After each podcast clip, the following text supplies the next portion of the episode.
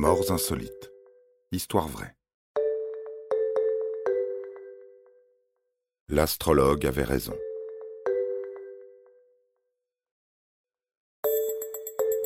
Le 30 juin 1559 aurait dû être un jour de fête à la cour de France. Henri II, fils de François Ier et roi de France, est d'humeur enjouée suite au traité de Cateau-Cambrésis qui met fin aux guerres d'Italie. Féru de chevalerie, il décide d'organiser de grandes fêtes. Elles se termineront par un tournoi, comme il ne s'en fait alors plus. Il y participera.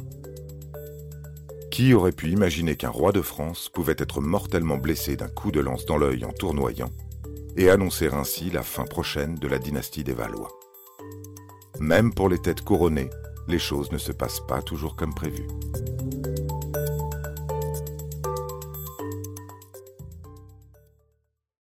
En ce jour de liesse, Henri II est au sommet de sa gloire. La guerre est finie, il va marier sa sœur au duc de Savoie et sa fille aînée au roi d'Espagne. Il a quatre fils en pleine santé pour lui succéder. Le plus tard possible, bien sûr, car à 40 ans, il se sent invincible. Il décide de participer au tournoi de la rue des Tournelles, au cours duquel il portera les couleurs de Diane de Poitiers, sa maîtresse en titre. Il chevauchera un cheval du nom de Malheureux. La reine Catherine de Médicis, elle, n'est pas tranquille. Elle a consulté Nostradamus, son astrologue, qui annonce le pire, et implore son époux de ne pas entrer en lice. Il ne veut rien entendre. Les deux femmes assistent au tournoi depuis les tribunes. Une première passe avec le duc de Savoie et une deuxième avec le duc de Guise ne suffisent pas. Le roi veut impressionner sa belle et en réclame une troisième. C'est donc au tour du comte de Montgomery, malgré ses protestations. Le jeune homme a cassé sa lance lors d'une joute précédente, mais ne l'a pas changée. C'est donc une lance brisée qui, à la surprise générale, pénètre dans l'œil du souverain après avoir soulevé la visière de son casque. Elle lui transperce le crâne et ressort par l'oreille. Le roi tombe de cheval. On s'exclame, on s'agite, on lui vient en aide, tandis que Montgomery sanglote, avant de prendre ses jambes à son cou. On transporte le blessé dans son palais des tournelles, dont il exige de monter les marches à pied.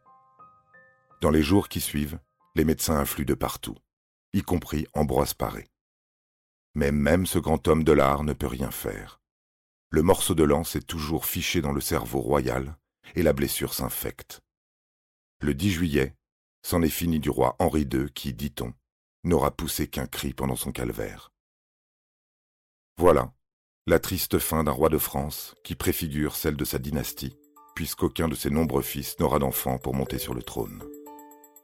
Henri II aurait dû écouter Nostradamus, qui avait prédit que le lion jeune le vieux surmontera, en chambellique par singulier duel, dans cage d'or, les yeux lui crèvera.